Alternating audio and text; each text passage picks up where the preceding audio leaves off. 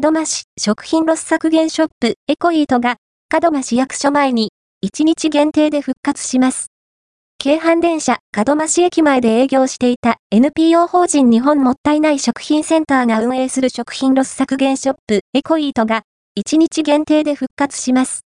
ecoeat とは門真市と協定を締結している NPO 法人日本もったいない食品センターが運営する食品ロス削減ショップで廃棄予定の飲料や食品を買い取りまたは無償で引き取り、その中から賞味期限残に関わらず安全かつ美味しく食べていただける食品のみを陳列して販売されていましたが、6ヶ月の営業期間の満了に伴い、2023年3月31日に閉店されました。門真市ホームページより、今回は移動販売車でエコイートが門真市に復活します。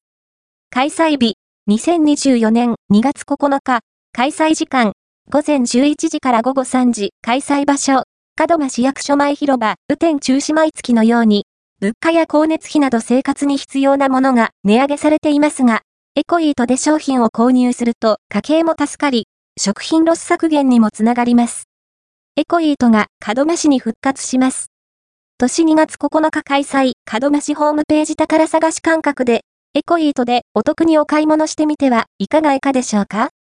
門真市役所はこちら、